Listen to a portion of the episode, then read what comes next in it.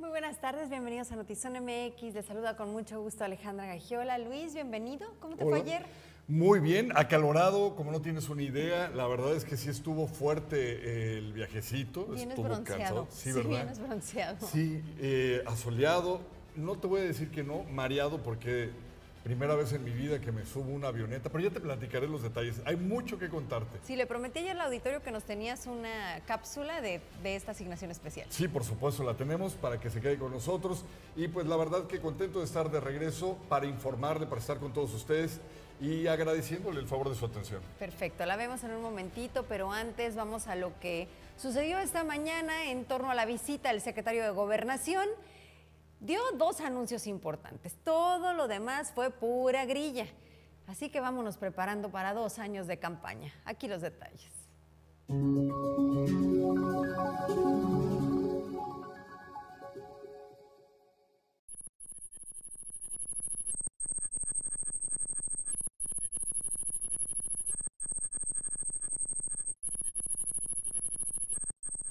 Federación y Estado se reunieron con el sector empresarial de Baja California la mañana del miércoles 22 de junio en las instalaciones del Gran Hotel Tijuana. En esta reunión estuvo presente el secretario de Gobernación Federal, Adán Augusto López Hernández, la secretaria de Seguridad y Protección Ciudadana Federal, Rosa Isela Rodríguez Velázquez, y la gobernadora constitucional de Baja California, Marina del Pilar Ávila Olmeda, fue organizada por la Cámara Nacional de Comercio, Servicios y Turismo Canaco, en donde trataron diversos puntos en materia de migración, seguridad y sociedad. Uno de los puntos más sobresalientes fue el anuncio por parte del secretario de Gobernación Federal respecto a que en Tijuana no se cambiará el horario de verano, lo cual, a decir de empresarios, es de suma importancia y contribución a la región. Que dos buenas noticias, una esa que pues nos acaba de asegurar que no se mueva absolutamente nada de las, de las, de las condiciones que tenemos actuales y pues la segunda, el, el hecho que vengan a accionar aquí directamente el Gabinete de Seguridad, creo que también es algo muy importante este, para, para el Estado y obviamente para la ciudad. ¿no?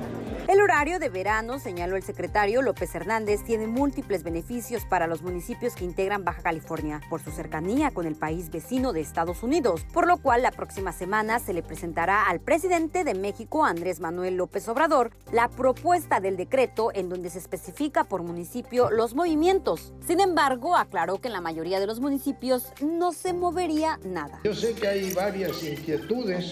El asunto del cambio del horario de verano, pues yo no sé cómo le hacen ustedes, porque aquí no va a cambiar nada. Aquí va a seguir este, como está.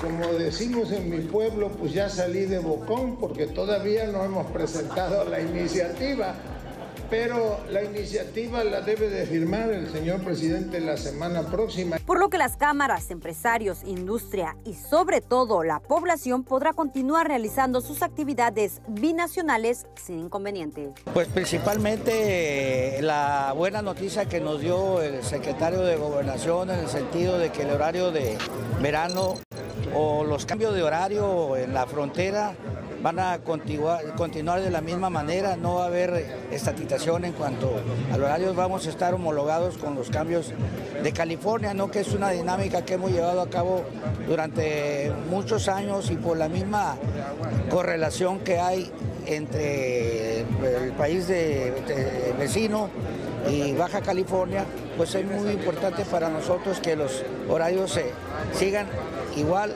homologados para que pues cuando tengamos que cruzar la frontera pues, sigamos en, el mismo horario ¿no? y no tener la complicación de las diferencias de, de hora. Con imágenes y producción de Alex Padrón para Notizona MX, redefiniendo la información, Keila Bustos.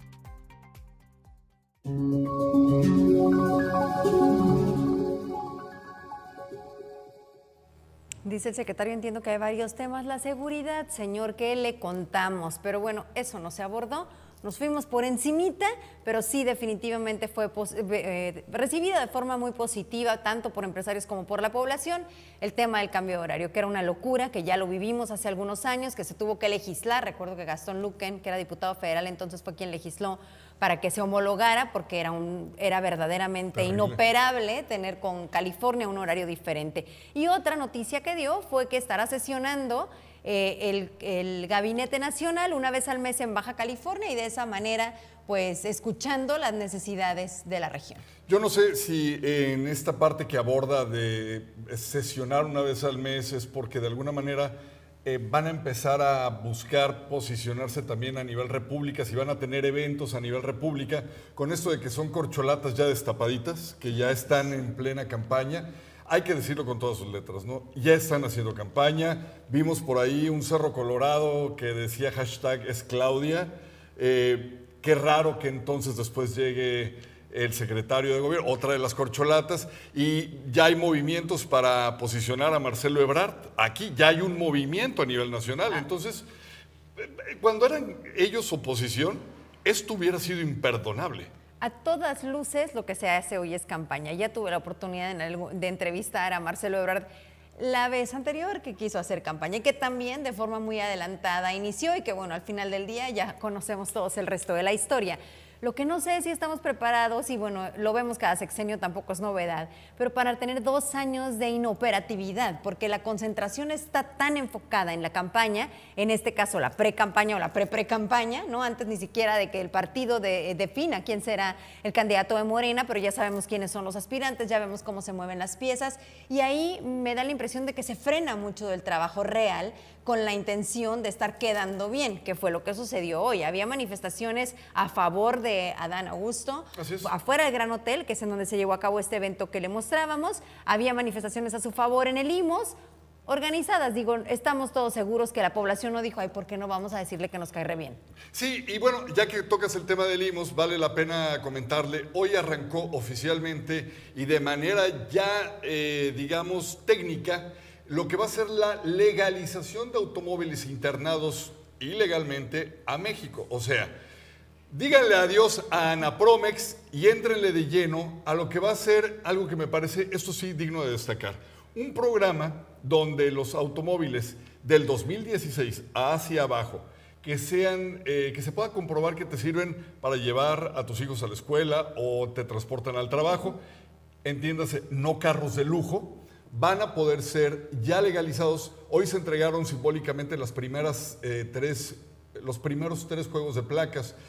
Eh, se explicó cómo va a ser ahí en IMOS toda la, eh, toda la logística, quiero decir, todo el mecanismo, para que usted pueda ya empezar. Sí tiene que informarse, porque incluso algo que me llamó mucho la atención, afuera ya hay coyotes. O sea, gente que ya se puso con mesitas para hacerle el trámite, por si usted no vaya a ser la que no le entienda o que allá adentro le quieran dar gane con, con una lana extra. Eh, el secretario eh, de gobierno dijo, no es barato, no, dijo, no es simbólico. ¿El de gobernación? El de gobernación, el perdón. El de gobernación? dijo, no es un costo simbólico, sí tiene un costo, pero ese dinero se va a quedar para que, así lo dijo, ¿eh?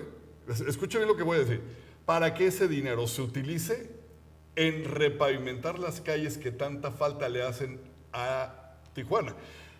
La pavimentación no le corresponde al Estado, lo cual están diciendo que el dinero que se recaude se va a buscar una manera de que llegue a las arcas Sí, hay del partidas municipio. federales, ¿no? Que recibe el municipio, seguramente será vía eso. Por ahí lo van a querer manejar, pero es interesante. me quiero regresar a lo que dijiste, porque así como decir, le digo adiós a Napronex, yo tengo muchísimas dudas de que eso vaya a suceder. Tiene Ha- que, Alejandra. Ha sido una serie de intentos, un gobierno tras otro. En el gobierno de Kiko Vega, o fue una Millán, creo que fue el de Kiko Vega, detuvieron a Fidel Villanueva, que es el encargado, Cierto. presidente, dueño absoluto de Anapromex. Estuvo en la cárcel el señor. Salió de la cárcel a seguir haciendo absolutamente lo mismo, que es engañar a la gente, cobrándoles por traer unas placas que no tienen validez para absolutamente nadie Para él sí. pero que es tal la impunidad que se vive en gobierno del Estado hace muchos sexenios que la gente lo paga porque así libremente transita por las calles. Entonces, si esto se va a detener, yo realmente tendría mis dudas. Ojalá, como dices, ha habido intentos, no han sido fructíferos. Guarde estas palabras de Alejandra y yo le sumaría, yo, yo le sumaría un tip, vengo muy trabado de la lengua hoy. Eh, guárdelo, por favor.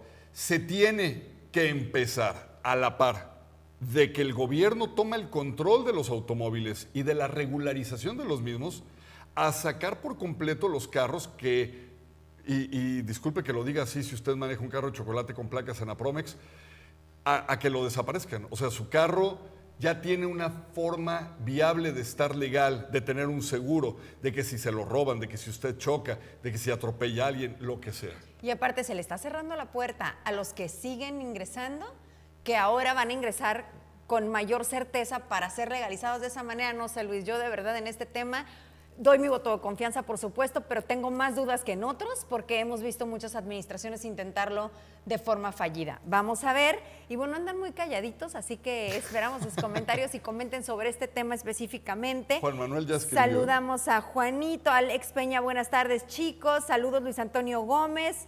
A este, Cristina Gagiola, que ya está muy pendiente, Consuelo Navarrete, Castillo Casta, Almarolena García, Argelia López, y dice Juanito que el costo simbólico va a quedar en las arcas de los funcionarios y el bacheo seguirá por los siglos de los siglos de los siglos. Otra cosa, otro tema en el que pues claramente la población no confía porque así ha sido en el pasado, pero aquí les quiero recordar algo, tampoco hacemos nuestra chamba como ciudadanos, Sí, claro. porque hay portales de transparencia en donde una vez que estos recursos federales lleguen al ayuntamiento, nosotros tenemos la, posibilidad de solicitar esa información a transparencia y que se nos diga y se nos aclare. La verdad es que tampoco hacemos mucho eso. Sí, no, no, es complicado, pero bueno, yo estoy contigo. Sumo un voto de confianza de que ahora sí, esta tranza que le han hecho a tantísima gente y que le han visto la cara a tantísima gente en coadyuvancia con las autoridades se acabe. Adiós, Anapromex, bienvenida a la regularización, ahora sí oficial. Vámonos con más información, si usted me lo permite. Clara Luz Flores Carrales, quien es recordada por mentir y después reconocer que sí conocía al fundador de la secta Nexium, fue, déjeme decirle, designada este 21 de junio como titular del Secretariado Ejecutivo del Sistema Nacional de Seguridad Pública. Esto lo informó la administración del presidente Andrés Manuel López Obrador. Más de un millar de personas han muerto este miércoles en un terremoto de magnitud 6.1 en la escala Richter en Afganistán. Según el último balance de las autoridades afga- afganas, al menos mil personas han fallecido por efecto del sismo, con epicentro en el sudeste del país centroasiático, aunque la cifra puede aumentar. La escuela primaria Rob en Uvalde, Texas, donde se produjo, usted ya sabe, la triste historia que se relató a nivel mundial, esta matanza que dejó a 19 estudiantes, a dos, 19 pequeñitos muertos y dos maestros también masacrados, va a ser demolida. El anuncio lo hizo el alcalde de la ciudad, Don McLaughlin, en una tensa y emotiva reunión con los residentes de la ciudad, quienes exigen una respuesta tras esta masacre. Este viernes se espera la audiencia inicial donde se buscará la vinculación a proceso de los dos menores que fueron acusados por el delito de lesiones dolosas luego de la agresión que realizaron en contra de su compañero en la telesecundaria Josefa Vergara. Él se llama Juanito. Este niño no ha podido hablar sobre lo que ocurrió con su papá, pues se mantiene en shock. ¿Y qué ocurrió? Que sus compañeros, en aras de darle bullying, de hacerle bullying, le echaron alcohol y luego le prendieron un cerillo, provocándole quemaduras de segundo y tercer grado. Soy Poncho Lizárraga de la banda El Recodo de Don Luis Lizárraga. Quiero invitarlos este 2 de julio a vivir una gran, pero gran noche. A la Plaza Monumental Playas de Tijuana. En nuestra gira, Esta Vida es Muy Bonita, al lado de nuestro buen amigo Julio Preciado en el reencuentro. Compra tus boletos en MC Tickets. En miras de poder integrar en esta plataforma que es para usted y por usted todas las voces y todas las formas de pensar, hoy estrenamos una manera de llevarle también la información para que los pequeñitos de la casa la puedan recibir. Y qué mejor manera que hablando del reciclaje, del reuso y del rebajarle a los contaminantes. ¿Qué les parece si vamos a ver esta cápsula?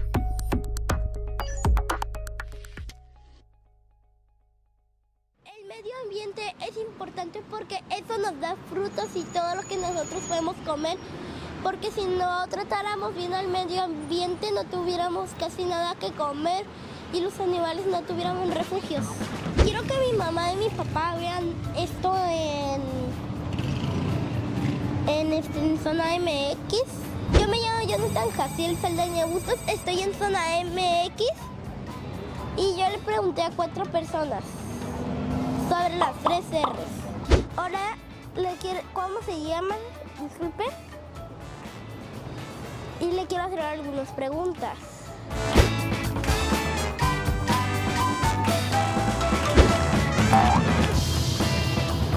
Estamos aquí en el auditorio municipal, que aquí anda.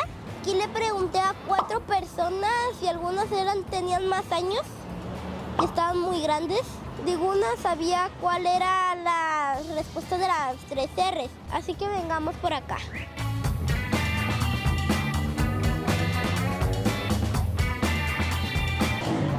Hola, disculpe, le- le- ¿cómo se llama? Nombre Ramón. Ok, le quiero hacer unas preguntas. ¿Usted conoce el tema de las tres R's? No, mijo.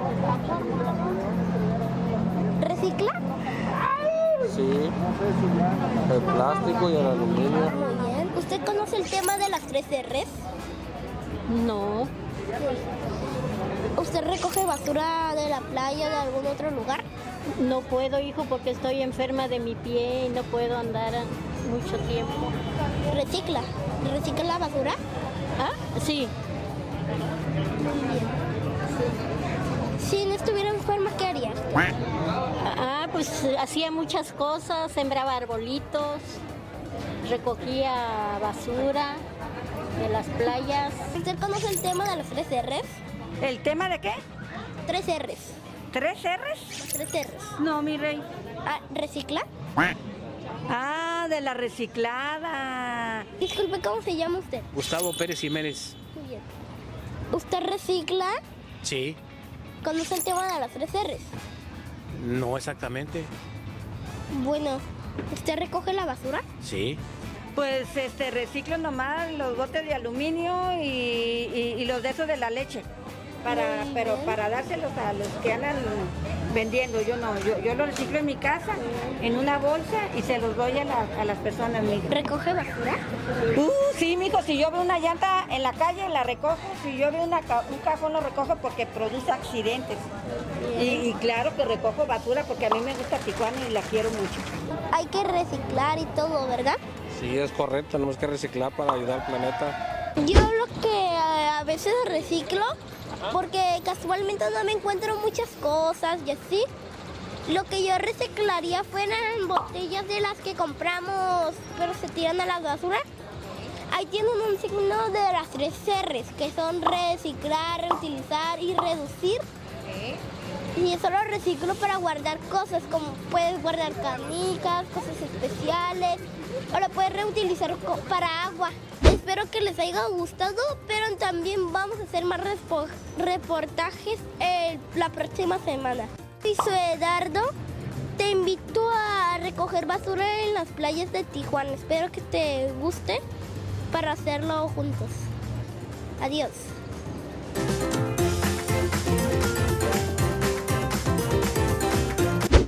Yo, ay, Sí, espérate, aquí,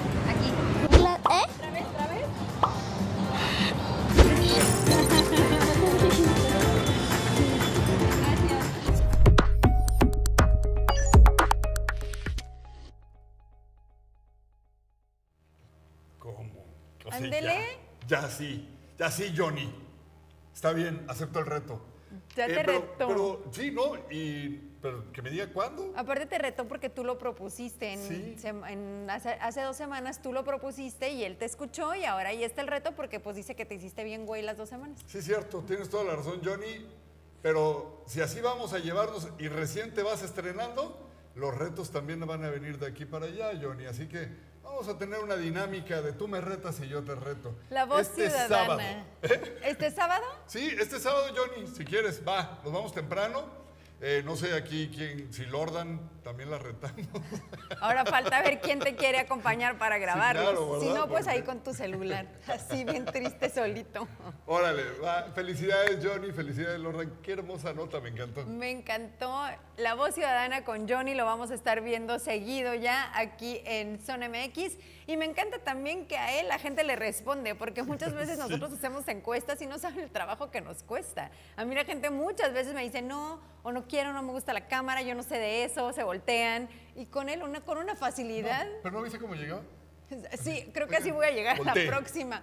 Oiga, a ver si así. No es opcional, contésteme. Contésteme uno. Padrísimo. Felicidades Johnny. Bueno, y les hablábamos de esta pre-campaña que vimos con la visita al secretario de Gobernación el día de hoy. Hoy en Tijuana ya hay una eh, pinta en una barda para Claudia Sheinbaum. Ah, decías tú que había algo en, Cerro. un- en el cerro. También una, un- lonas y las manifestaciones de las cuales le hablé para Dan Augusto. Y también una cartelera eh, de las grandototas a favor de Marcelo Ebrard. Así que esto ya empezó.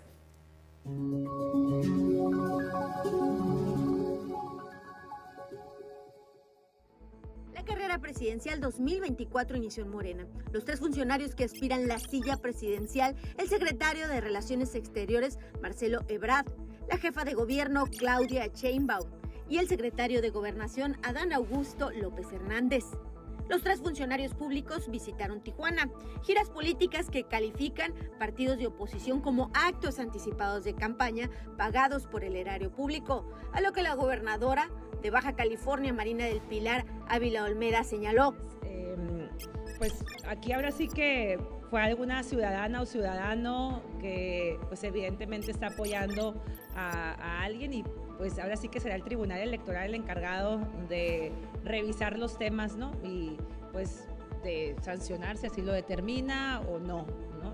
No, no- no es un tema que competa directamente a este Ejecutivo. con el hashtag es Claudia, eslogan de la jefa de gobierno de la Ciudad de México, se han pintado bardas. Incluso en el emblemático Cerro Colorado también se encuentra el eslogan.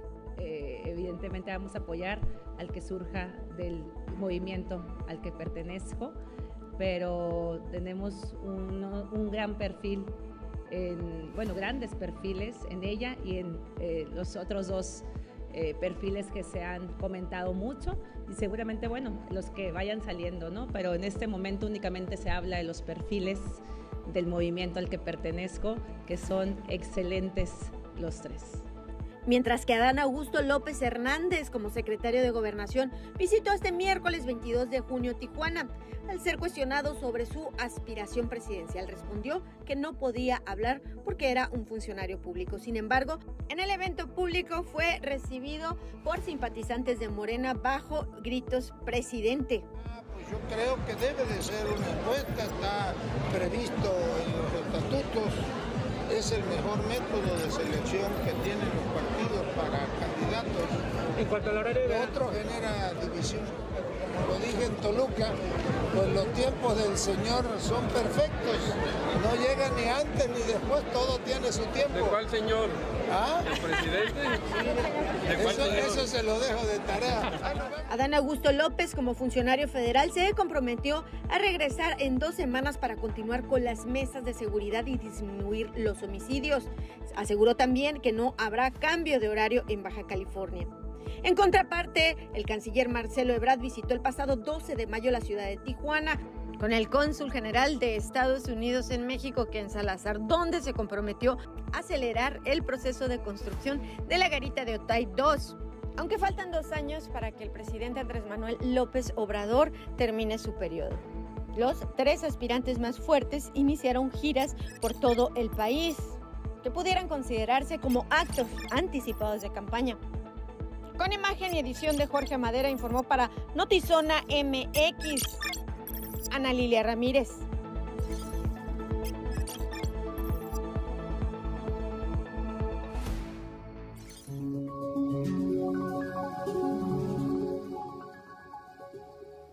Leo sus comentarios y ahorita hablamos de esta de estas campañas adelantadas.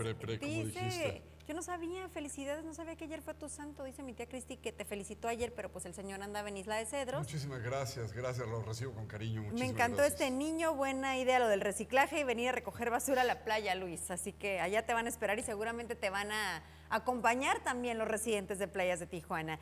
Y Daniela dice, bienvenido al equipo de Zona MX a Johnny, que se lava las manos la gobernadora. Definitivamente, eh, la gobernadora tiene que ser política y lo sabemos, porque pues está todavía sobre la mesa estos tres nombres y todavía no hay una, un dedazo, digo, una... Este, La votación, ajá, una es selección. que dice Andrés Manuel que va a hacer una encuesta dentro Ah, de todavía Morena. hay un dedazo encuesta de- dentro de Morena. Y eh, por otro lado, decías que antes hubiera sido impensable si otros partidos políticos hubieran hecho lo que hoy hace Morena.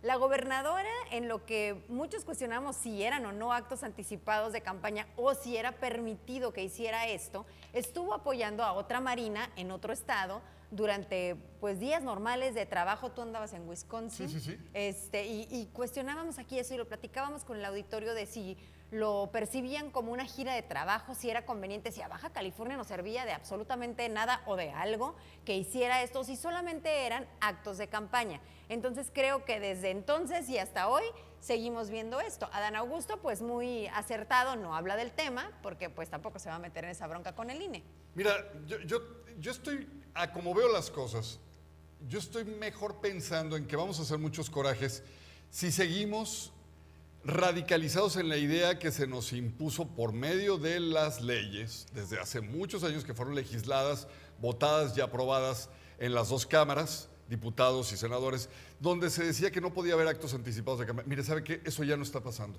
O sea, ya están violando, se están agarrando al INE por debajo del arco del triunfo y lo están haciendo prácticamente nada, caca. Para que no nos dé coraje, ¿qué les parece si le proponemos a los diputados y a los senadores y a todos los personajes dentro de la política que hagan una especie como de nueva reforma? Porque si no, lo que vamos a estar viendo es eh, cómo quebrantan la ley y nosotros vamos a estar metidos en este tema durante los próximos casi tres años que se adelantó este destape. Y creo que hay asuntos más importantes en la República Mexicana que se deben de atender y no dejar que estas personas, en este caso tres corcholatas, nos roben la agenda todos los días. Mejor dejemos que lo hagan bajo un manto legal y hay que ignorarlos hasta que tengan propuestas. Y que no le den tanto trabajo al tribunal también del, del- al tribunal electoral. Eh, que se, eh, dicen aquí que, hola, eh, el que no transa no avanza con la regularización. Creo que si se va a hacer se necesitan billetes. Bueno, eh, en teoría, si se va a hacer se necesitan 2.500 pesos, ¿no? Sí. Hasta ahorita eso Hasta nos ahorita es dijeron. eso. Hasta ahorita eso nos dijeron. Por supuesto, vamos a ver eh, en la práctica qué resulta. Yo me voy a aventar después un clavado, les prometo que lo voy a hacer. Voy a, no, voy a hacer como que tengo un carro, no lo tengo, pero voy a hacer como que tengo un carro que necesito regularizar. A ver hasta dónde me lleva el proceso, cuánto cuesta, cuántas copias te van a pedir, que ojalá ya todo se digitalizara o se escaneara y tuvieran archivos Sí, electrónicos. aparte nadie te va a reconocer, entonces seguramente... no, pero bueno, ok, entonces vamos a contratar un, Sí, vamos a hacer un, un, este, vamos a contratar un espía. un espía, sí, me parece. Un reportero espía para esta tarea, un infiltrado. En otros asuntos, si les gusta el béisbol y quieren ir al juego de industriales de Otay, lo único que tienen que hacer es comentar en esta publicación. Saludos, digo, ¿qué les cuesta usar los deditos poquito? Mándenos saludos o participen en los debates que hemos tenido a lo largo del día e inmediatamente entran a este sorteo para ganar boletos para, el juego de industriales de Otay. Ya sé que voy aquí en mi cámara, Vic, pero déjame presentarla aquí en tu chat, no seas malito, porque pues sí, el día de ayer te dejé aquí solita con todo el equipo Sí, en cabina. mala onda de tu parte, pero bueno. Eh, tuvimos, no seas así, hombre. Pues el señor en avioneta y Pero todo si- bronceado, oye, yo así como que, Déjame quejo, ni siquiera comí ni desayuné, no sabes, pero bueno, el caso es que ahí andábamos, ¿no? Trepados en un avioncito y este es el trabajo que al final del día traigo y ahorita platicamos del, ¿te parece? Adelante.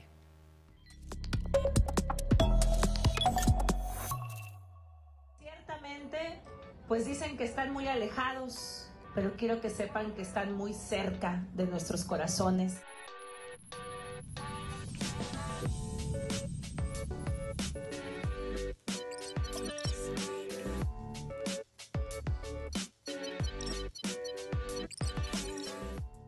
Viajar a Isla de Cedros es toda una aventura y más si lo haces en avión. Puedes tomar una avioneta privada que te lleva en un vuelo de aproximadamente una hora 40 minutos. Se encuentra dentro del municipio de Ensenada en una extensión marítima. El último censo arroja que Isla de Cedros tiene un aproximado de 5.000 personas, habitantes muchos de ellos que llegan solo temporalmente a trabajar y después regresan a su ciudad de origen.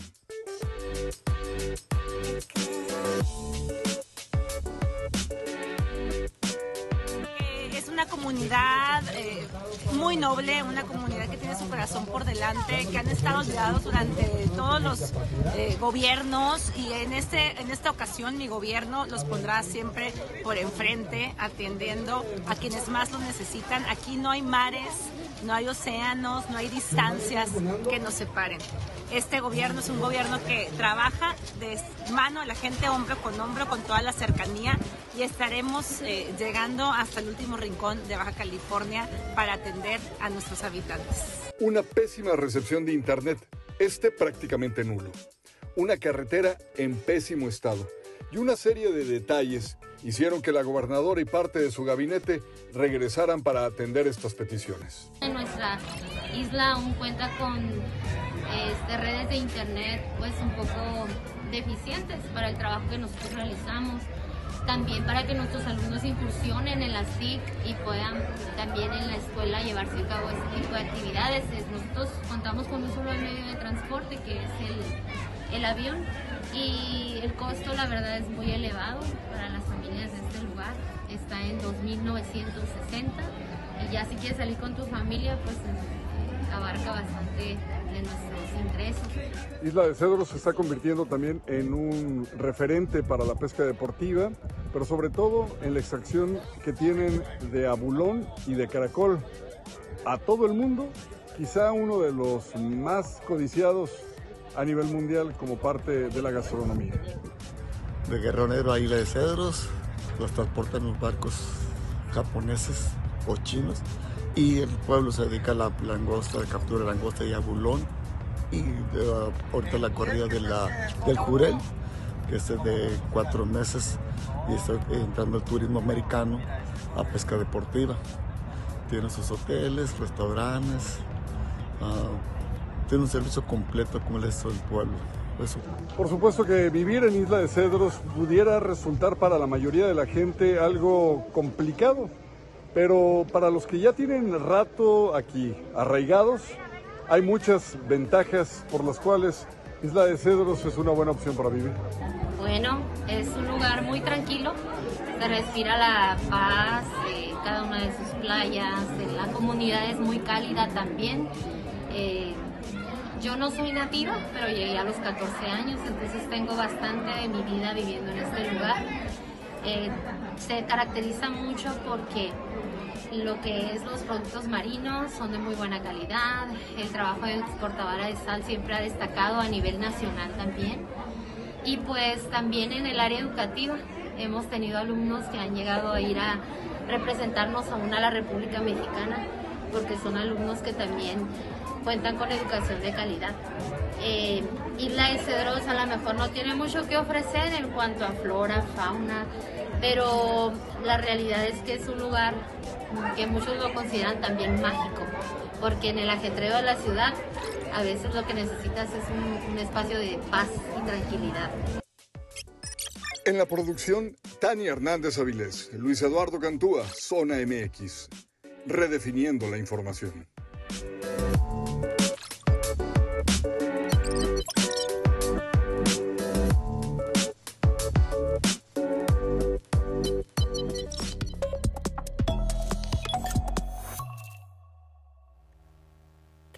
Cálmate con que puedes llegar en avioneta. O sea, no, no todos pueden llegar en avioneta. Guay. O sea, relájate. Si con- quieres decir Vas a. Isla de Cedros, hace está el tiempo. Eh, ¿Te puedes llegar en avioneta? No, Luis. No, no es que de la otra manera tienes que agarrar una panga, una lancha y aventarte más de ocho horas. No sé si quieres. No, pues no, ninguna de las dos, porque una no quiero y la otra no puedo. Entonces, Fíjate que es vida complicadísima la, la vida eh, en una isla que además, como no sé si se dan cuenta en las imágenes, es como hacerte microscópico y subirte a un mazapán o a un polvorón. verdaderamente le cuesta mucho trabajo a la naturaleza dar vista, dar color, dar forma en la parte exterior. En el interior de la isla, vamos, hacia abajo del mar, ahí está toda la riqueza. Las mejores langostas más codiciadas en Japón salen de ahí.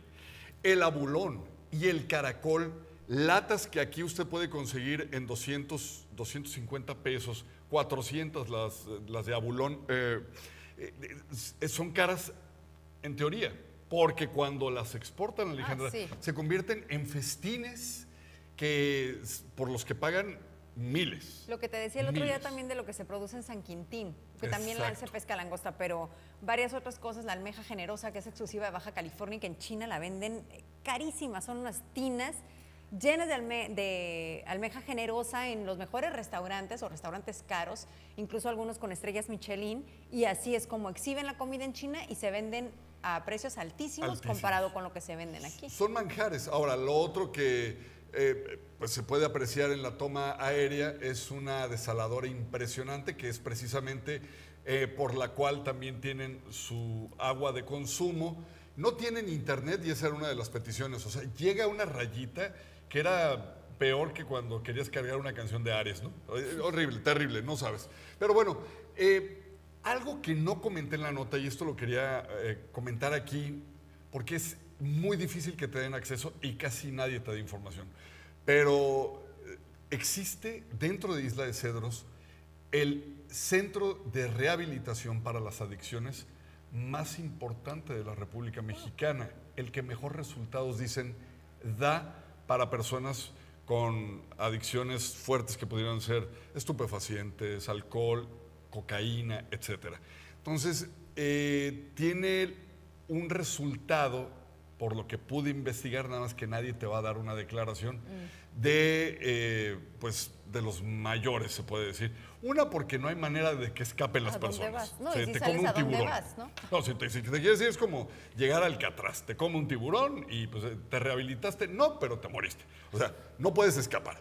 Y la otra es porque tienen un sistema que funciona en el cual esta distancia de no tener radio, televisión ni internet beneficia en el desarrollo no solo de quienes están en esta rehabilitación, sino también de los niños. Cuando tú hablas con los niños, porque me tocó platicar con muchos, traen una mentalidad muy distinta, más sana.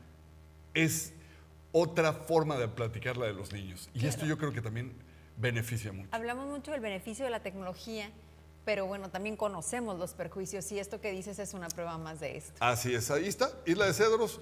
Eh, si quiere usted ir a la isla, pues júntese con alguien para que paguen el avión. Júntese con Luis, que se puede ir en avión.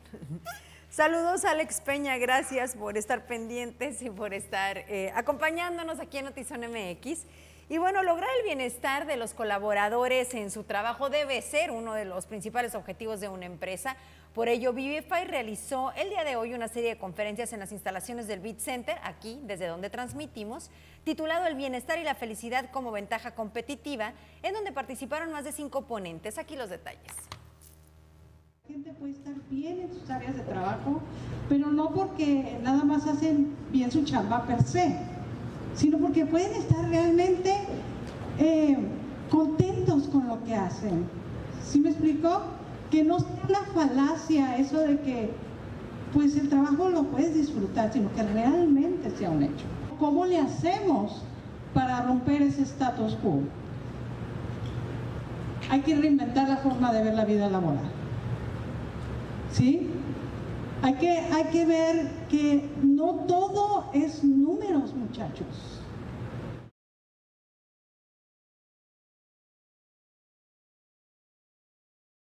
Sonríe. La película ya está para que usted empiece de una vez, ¿por qué no?, a apartar sus boletos. What is it you like to talk about? Hi, patient. Hi. I know you're nervous. I just want to have a chat. I'm seeing something no one else can see except for me. It's smiling at me.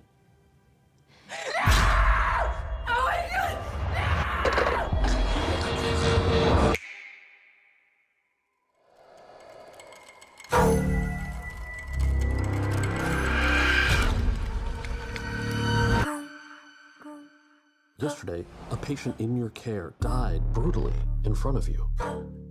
I need to find an explanation for what happened.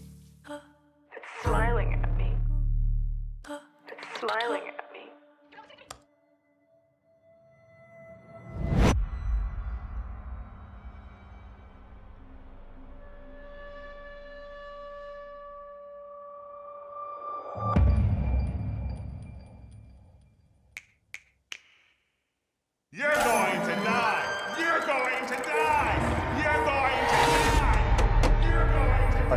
cases involving 19 victims with a direct line linking them all together.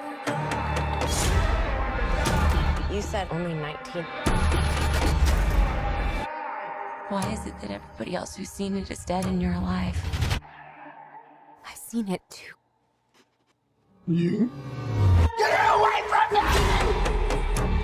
How long between each victim's death? None of them survived longer than a week. Today's my fourth day. I am not gonna keep running. I have to face it. How does it make you feel?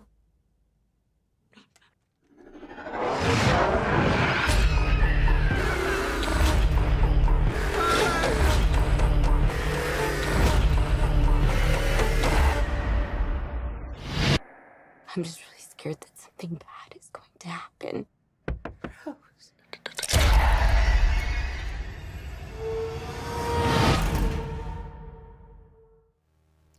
Para que la disfrute con toda la familia, lleve a los pequeñitos al cine. Que no. ¿Cómo? No, qué miedo. O sea, a los niños les encanta que los espanten. ¿No van a pedir dulces ahí en Halloween? Híjole, ahí sí no cuenten conmigo, la verdad es que O sea, me da muchísimo miedo. No Johnny, rétala para que te lleve al cine No, a ver esta sí, película. Y voy a llevar a Johnny a ver esta película, ¿no? Este, Marta Cázares, tía, desde Mexicali, un abrazo. Platícanos cómo está tu clima. Híjole, hace calor, pero créeme Mucho. que es un día en el parque para ustedes, allá en la capital del estado, en donde las temperaturas este verano iniciaron con todo. Hablábamos de las tarifas eléctricas, de la complicación que tiene para los residentes de Mexicali, el que no se lleguen a acuerdos, el que el gobierno federal no apoye, porque, eh, ¿qué te puedo decir? Digo, sí, eh, sí, desde el primer día de verano, que fue ayer, hubo un ascenso notorio en la temperatura, pero ni lejanamente llegamos a los 30 grados. Así que ven a visitarnos para que disfrutes unas tardecitas ricas. Alex Peña, jajaja. Ah, sí, que este señor me quiere llevar a morirme de miedo o quiere llevar a Johnny, no le hagan caso. Oye, eh, nada más quería invitar, pero no estoy encontrando la dirección. De seguro tú te la sabes. Tribuna en tu colonia. este Tribuna en viernes. tu colonia es la colonia Los Valles. Ah, colonia perfecto. Los Valles este viernes 10 de la mañana. Eh, como siempre les decimos, si nos pueden acompañar en el lugar porque están en una zona cercana, nos va a encantar conocerlos. Si no pueden hacerlos, los- lo- hacerlo, los invitamos a sintonizarnos a través de esta plataforma 10 de la mañana el viernes. Así es. Pásala bonito, muchas gracias. Tenemos más aquí en Zona MX. Nos vemos mañana a las 6 de la tarde.